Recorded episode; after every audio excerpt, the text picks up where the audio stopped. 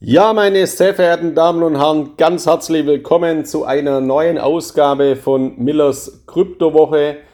Heute mit dem Titel Megamarkt Cybersecurity vom Bitcoin zum Bitdefender und Cryptonizer. Ja, in der vergangenen Woche, in der vergangenen Podcast-Ausgabe von Millers Kryptowoche bin ich ja auf die fünf besten Hardware-Wallets eingegangen.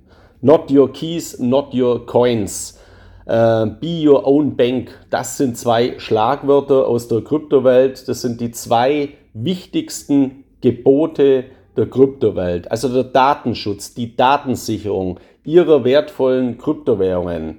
Dem muss ein Hauptaugenmerk zukommen und leider, leider wird ähm, das ja immer wieder bestätigt, indem eben Anleger, Investoren, ihre Kryptowährungen verlieren, weil sie eben äh, von Hackerangriffen von Hackerangriffen auf Kryptobörsen betroffen sind oder weil Hackerangriffe auch direkt die eigenen Schnittstellen ins Internet kontaminieren, angreifen und somit Daten und in späterer Folge auch Werte entwenden. Also die schwächste, das schwächste Glied ist immer der Mensch selber. Deswegen müssen Sie ihre Sicherheitsmechanismen ganz, ganz hochfahren, um sich eben davor zu schützen, dass sie ihre wertvollen Kryptowährungen verlieren. Und ein Grundbaustein, ein Basisbaustein ist dafür erstens auf solide, seriöse Kryptobörsen zu setzen, die auch die entsprechenden Lizenzen haben.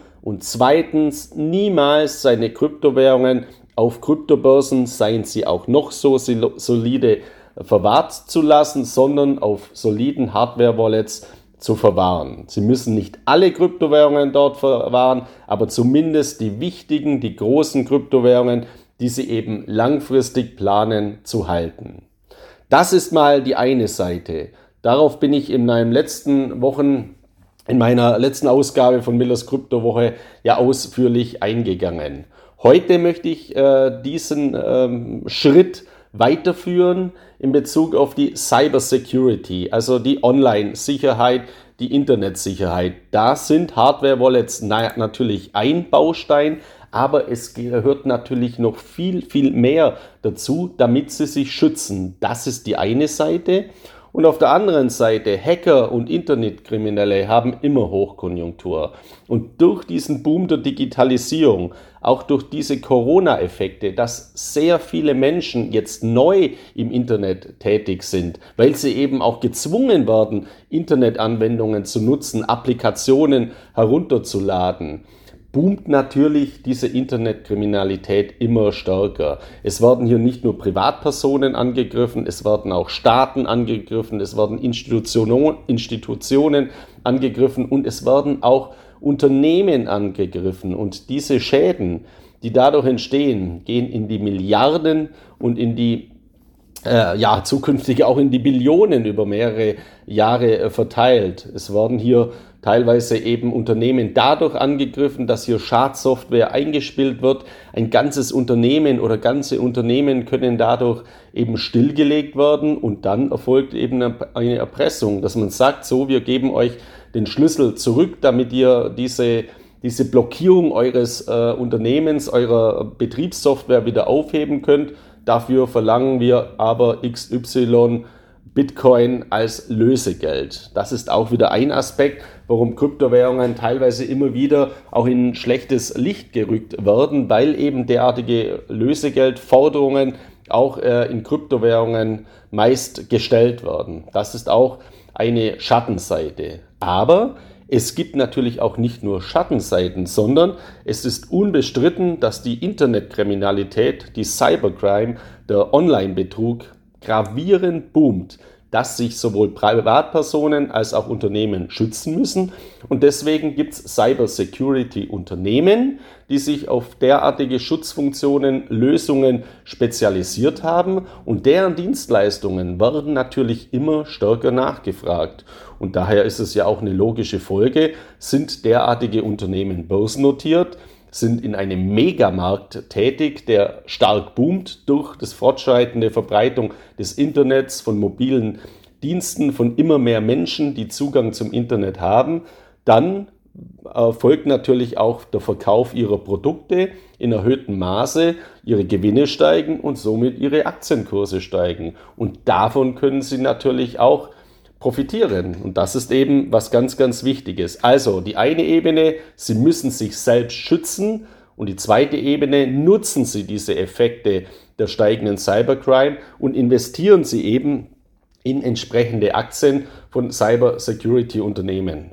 Äh, ich möchte Ihnen nur mal ein paar Zahlen äh, dazu nennen, äh, wie, wie, dramatisch die Situation äh, gerade auch bei Privatpersonen ist. Also in Deutschland hat der Bitkom im Juli eine, eine Stat äh, Statistik dazu veröffentlicht, die eben besagt, dass 61 Prozent der Internetnutzer bereits einmal, mindestens einmal Opfer von Cybercrime-Vorfällen geworden sind. Also 61 Prozent ist natürlich eine, eine, Opferzahl, die dramatisch hoch ist und die auch zeigt, äh, dass, äh, dass diese Gefahr wächst. Und das belegen auch eben weitere Umfragen, die im Zusammenhang mit dieser Bitkom-Studie erstellt worden sind. Es sagen nämlich 94 Prozent der Internetnutzer, dass die Bedrohung durch Kriminelle im Netz wächst. Und besonders hoch ist hier die Angst vor einem Datenmissbrauch, nämlich 79 Prozent. Und es war im Jahr 2019 noch deutlich niedriger. Da lag es nur bei 70 Prozent, aber eben auch schon sehr, sehr hoch.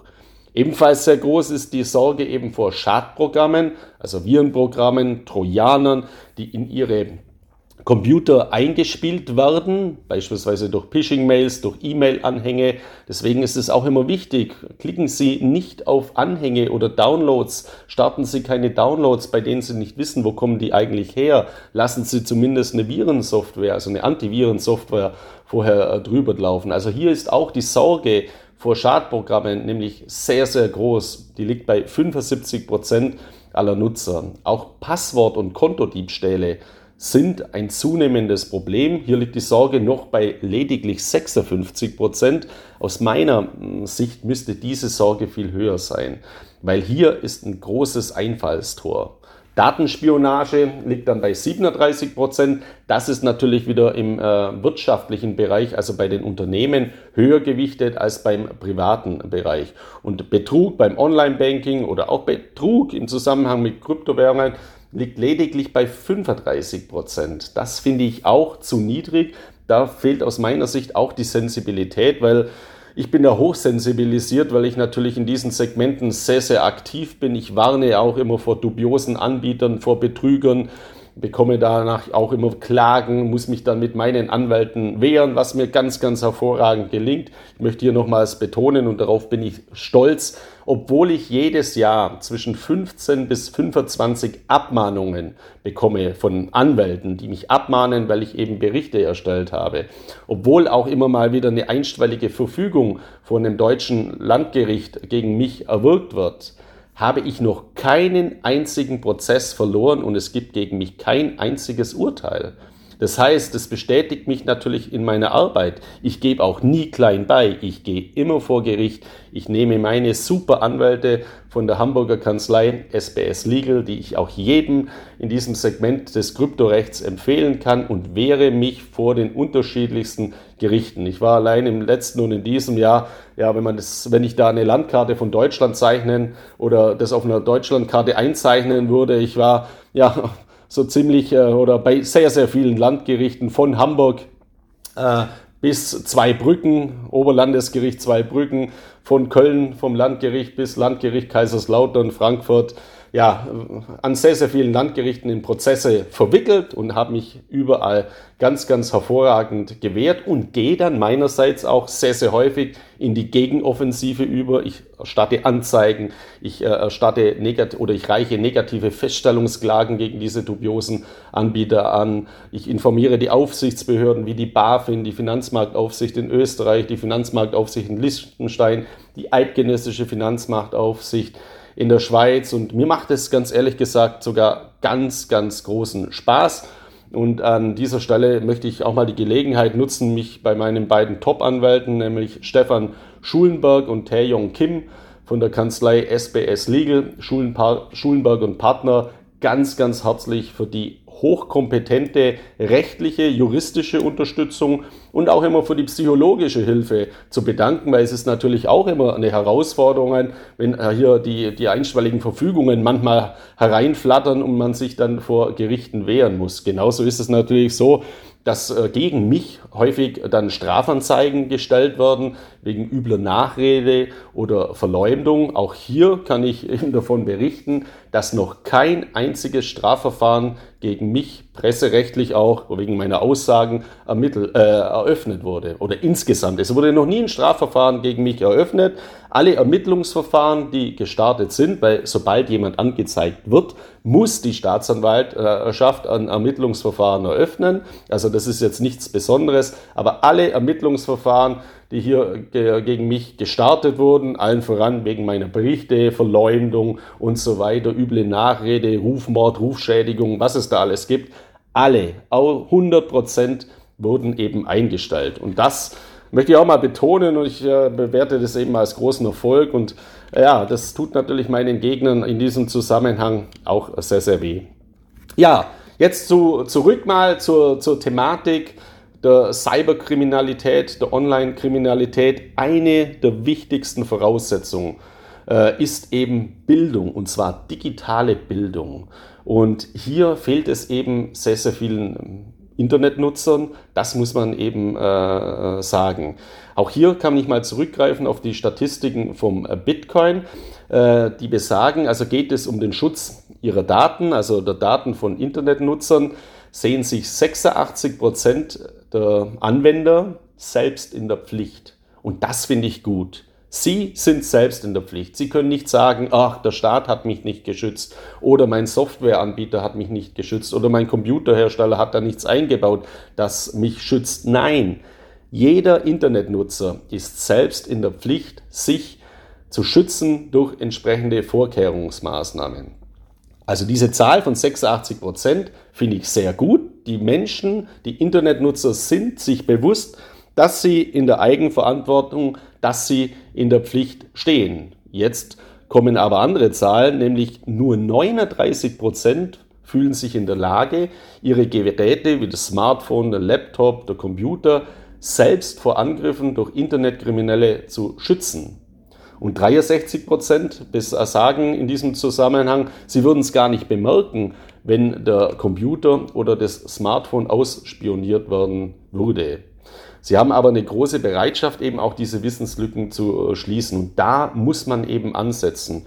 Und das ist mir auch immer eben ein ganz, ganz großes Anliegen, sowohl für mein Magazin Kapitalschutz vertraulich als auch für Crypto X natürlich, dass ich meinen Lesern Mittel und Wege an die Hand gebe, sich eben vor diesen Herausforderungen, vor diesen Risiken zu schützen. Das ist eben was ganz, ganz Entscheidendes. Ich mache nicht nur in Anführungszeichen Empfehlungen, in was für Kryptowährungen kann man investieren, in was für ähm, Aktien, Fintech-Aktien kann man investieren. Ich mache auch sehr viel Warnungen. Das ist auch ein ganz wichtiger Bereich. Und natürlich auch sehr viele Empfehlungen. Wie kann man sich denn äh, beispielsweise schützen vor derartigen Angriffen? Und auf zwei möchte ich hier nur mal eingehen. Zwei, zwei relativ einfache, aber ganz, ganz wichtige. Das eine ist ein sogenannter Cryptonizer. Schauen Sie sich im Internet mal an, was ein Cryptonizer ist. Äh, eines der größten Probleme, der Grundlagenprobleme, die wir haben, ist, dass viele Internetnutzer zu lasch umgehen mit ihren Passworterstellungen. Das heißt, es gibt ja Auswertungen. Was ist das häufig verwendetste Passwort in Deutschland? Das ist dann entweder Passwort oder 1, 2, 3, 4, 5, 6 oder der Nachname oder das Geburtsdatum. Derartige Passwörter sind natürlich nicht sicher. Die sind einfach nicht nur zu erraten, sondern einfach auch durch entsprechende Programme, die Hackern eben zur Verfügung stellen, zu knacken. Und deswegen ist es wichtig, dass sie komplexe Passwörter einsetzen. Ein sicheres Passwort ist die Basis, die Grundlage äh, für Sicherheit. Ein, schlechtes Passwort ist das größte Einfallstor, das man haben kann mit großen Auswirkungen dann äh, für andere Dinge bis hin zu einem Verlust auch von Kryptowährungen. Jetzt ist es natürlich so, ein Passwort mit Zahlen und Sonderzeichen und Buchstaben, das sehr lang ist, ist jetzt durchaus auch schwer zu merken. Ja, ich weiß. Deswegen gibt es so einen Cryptonizer. Mit einem Cryptonizer können Sie ganz einfache Passwörter, also Ihren Namen beispielsweise, in ein kryptografisches Passwort verwandeln, verschlüsseln und können es sich somit auch ganz, ganz einfach merken. Darüber hinaus gibt es auch Passwort-Tresore. Also vielleicht geht es Ihnen ja wie mir. Ich habe Bankkonten, ich habe ein Amazon-Konto, ich habe Kryptokonten, ähm, man hat äh, unterschiedliche Provider-Konten und da kommen leicht mal 30, 40, 50 Accounts, also Kontozugänge zustande. Wenn man jetzt für alle diese 30, 40 äh, Konten das gleiche Passwort hat, ist das ein großes, großes Risiko, weil wenn da irgendwo dieses Passwort geleakt wird oder verloren geht oder gehackt wird, äh, gehackt wird oder ähnliches, ja, dann sind unter Umständen alle anderen auch gefährdet, wenn man die beispielsweise die Login-Daten mit der gleichen Internetadresse, also mit der gleichen E-Mail-Adresse nutzt. Deswegen ist es schon wichtig, unterschiedliche Passwörter auch zu nutzen. Und wenn man das macht, erhöht man natürlich die Komplexität. Und da sind wiederum Passwort-Tresore ganz, ganz hilfreich. Passwort Tresore, möchte man nur einen nennen, den ich da sehr gut finde. Der heißt Bitwarden, also ein ganz, ganz, ähm, ja, sehr empfehlenswerter Passwort-Tresor. Wichtig ist mir jetzt nur, ich möchte Ihnen das mal vermitteln, falls Sie sich damit noch gar nicht befasst haben, gehen Sie diese Thematik an, ist eben was ganz, ganz Wichtiges. Genauso wie Sie eben bei all Ihren Zugängen zu Kryptobörsen die sogenannte 2FA, also die 2FA-Authentifizierung beispielsweise über den Google Authenticator aktivieren müssen, weil ansonsten ist das Einfallstor in ihre wertvollen Crypto-Wallets zu einfach. Also immer ein zweiter Schlüssel mit dazu nehmen über die 2FA-Authentifizierung, wo Sie dann den Code, der generiert wird, auf Ihrem Smartphone eben eingeben, der ist schon mal 60 Sekunden lang gültig, den geben Sie dann ein und haben somit eine deutliche Erhöhung Ihrer Online-Schutz- Funktionen. Ein weiterer Punkt ist der, ich stelle in meiner täglichen Praxis fest, dass viele Menschen mittlerweile ihre Computerprogramme, auch ihre Laptops äh, mit Antivirensoftware ordentlich schützen. Also da hat in den letzten Jahren die Sensibilisierung gut funktioniert, weil eben natürlich auch viele Betrugsfälle waren. Bei vielen Computern oder Laptops, die man kauft, das sind auch äh, Virensoftwaren wie McAfee oder Avira, zumindest in den kostenlosen Standardversionen, schon vorinstalliert, sodass hier relativ gute Schutzfunktionen äh, da sind. Was ich aber auch feststellen muss, ist, wir werden ja immer mobiler und wir nutzen immer häufiger die unterschiedlichsten Zugänge über Applikationen äh, auf dem Smartphone, also mobile Anwendungen. Und hier muss man sagen, vielen Menschen vernachlässigen die Schutzfunktionen ihrer Smartphones. Also die PCs sind gut geschützt, aber beim Smartphone lockt man sich dann irgendwo, wenn man in Urlaub ist, in ungesichertes Netz ein, macht dann Kryptowährungstransaktionen oder Bankgeschäfte, äh, äh, hat keine Virensoftware drüber laufen, lädt irgendwelche Applikationen teilweise herunter wo man gar nicht weiß, äh, also wie, wie, seriös ist diese Applikation. Das ist übrigens auch ein ganz, ganz äh, großes Problem, weil äh, hier gibt es auch ähm, sehr, sehr gute Auswertungen. Es gibt ein Cyber Security Unternehmen, das heißt Sophos. Und Sophos hat vor kurzem 167 gefälschte Android- und iOS-Apps, also Applikationen für das äh, Apple, äh, für das iPhone oder für andere Geräte, Android-Applikationen gefunden in den jeweiligen Stores, also im Google Play Store oder im Apple äh, Store, die betrügerisch sind.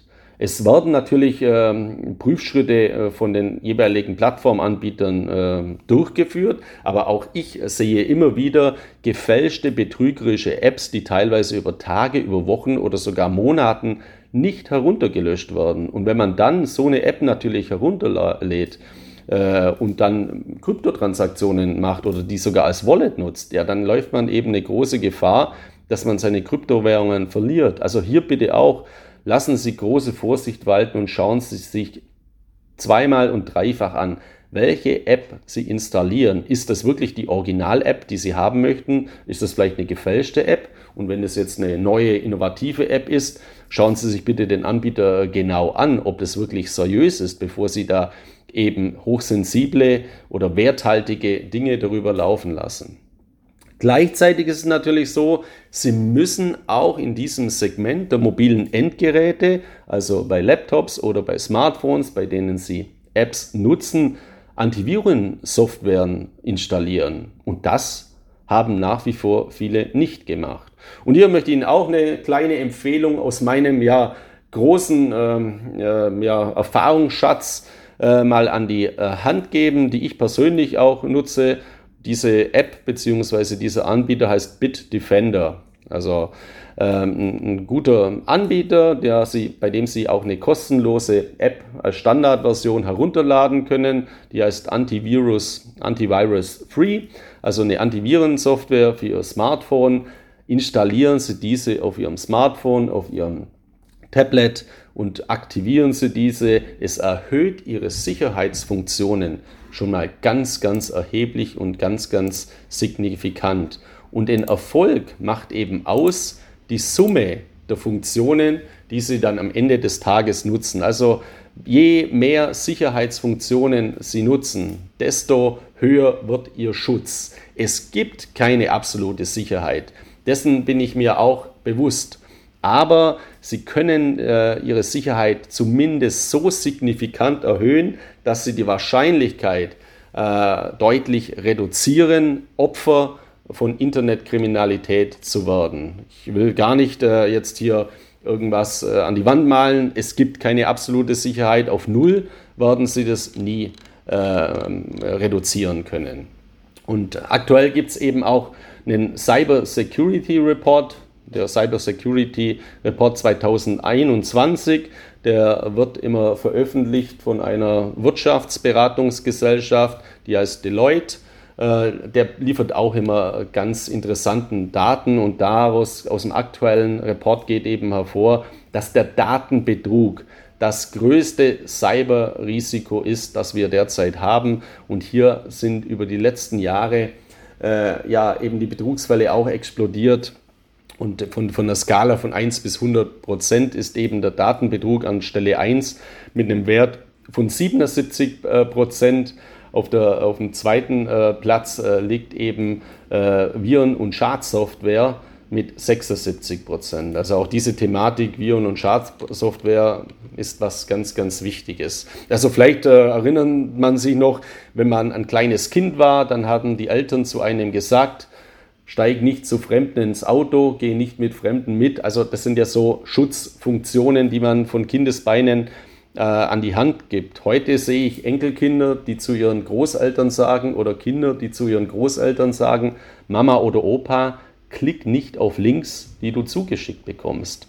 Also das ist auch eine Aufgabe, die wir haben, so wie wir von, als Kinder geschult werden aufgrund des Erfahrungsschatzes unserer Eltern und Großeltern, sind wir auch heute in der Verantwortung, unsere Eltern und Großeltern vor diesen Cyberrisiken zu schützen, weil hier haben wir als junge, digital affine Menschen natürlich einen höheren Wissensschatz, den wir dann in diese Richtung transformieren müssen. Und leider nehmen auch hier die Betrugsfälle massiv zu, weil eben gerade auch ältere Generationen jetzt sich mit dem Internet befassen, natürlich nicht diese Erfahrungswerte haben, nicht diese Ausbildung, nicht mit dem äh, Gameboy, mit dem Computer, mit dem PC aufgewachsen sind und äh, natürlich auch im, mit zunehmendem Alter man dann eben bestimmte Schutzfunktionen vernachlässigt. Also das sehe ich eben auch eine, eine ganz große Aufgabe, dass man hier eben auch die älteren Generationen mitnimmt in die großen Vorteile dieser digitalen Welt, die unbestritten da sind und sie vor den Risiken schützt. Das ist auch eine gesamtgesellschaftliche Verantwortung, äh, die wir in diesem Zusammenhang eben haben. Ja, und jetzt möchte ich natürlich schließen mit dem Positiven. Es ist eben unbestritten, dass diese Risiken und Entwicklungen da sind. Deswegen äh, die Cyber Security ist infolge der boomenden Internetkriminalität ein gigantischer Zukunftsmarkt und ein Megatrend. Und deswegen macht es Sinn für Sie, auch diese Chancen zu nutzen und eben in Cyber Security Aktien zu investieren. Deswegen habe ich auch schon seit langer Zeit in meinem Musterdepot, in meinem Fintech Musterdepot von CryptoX einen Cyber Security ETF, mit dem Sie eben die Möglichkeit haben, marktbreit in eine Vielzahl von Cyber Security Unternehmen zu investieren und von diesen Entwicklungen, von diesem Megatrend eben zu profitieren.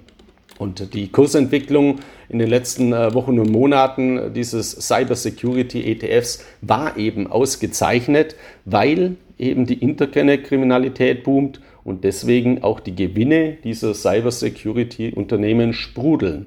Und das ist nach meiner Einschätzung eben ein langfristiger Trend, weil die Internetkriminalität wird nicht morgen aufhören, im Gegenteil, sie wird weiter zunehmend Sie wird auch, die Gefahr wird spezifischer werden, es wird komplexer werden, sich zu schützen. Deswegen werden diese Cybersecurity-Unternehmen fortlaufend auch neue Entwicklungen äh, machen müssen, die dann wieder verkauft werden. Dadurch werden Erträge generiert, dadurch machen diese Unternehmen Gewinn und wenn sie Aktien von diesen Unternehmen haben, dann profitieren sie davon. Also Fazit, schützen Sie sich vor den Risiken und investieren Sie in die Chancen. Das Internet ist Fluch und Segen.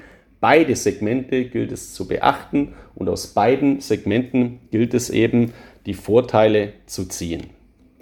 Das von meiner Seite aus in dieser Woche mit meiner heutigen Ausgabe von Millers Kryptowoche. Ich wünsche Ihnen alles Gute, viel Erfolg und ich freue mich dann auf nächste Woche mit der neuen Ausgabe von Millers Kryptowoche. Viele Grüße aus Mallorca, Ihr Markus Miller.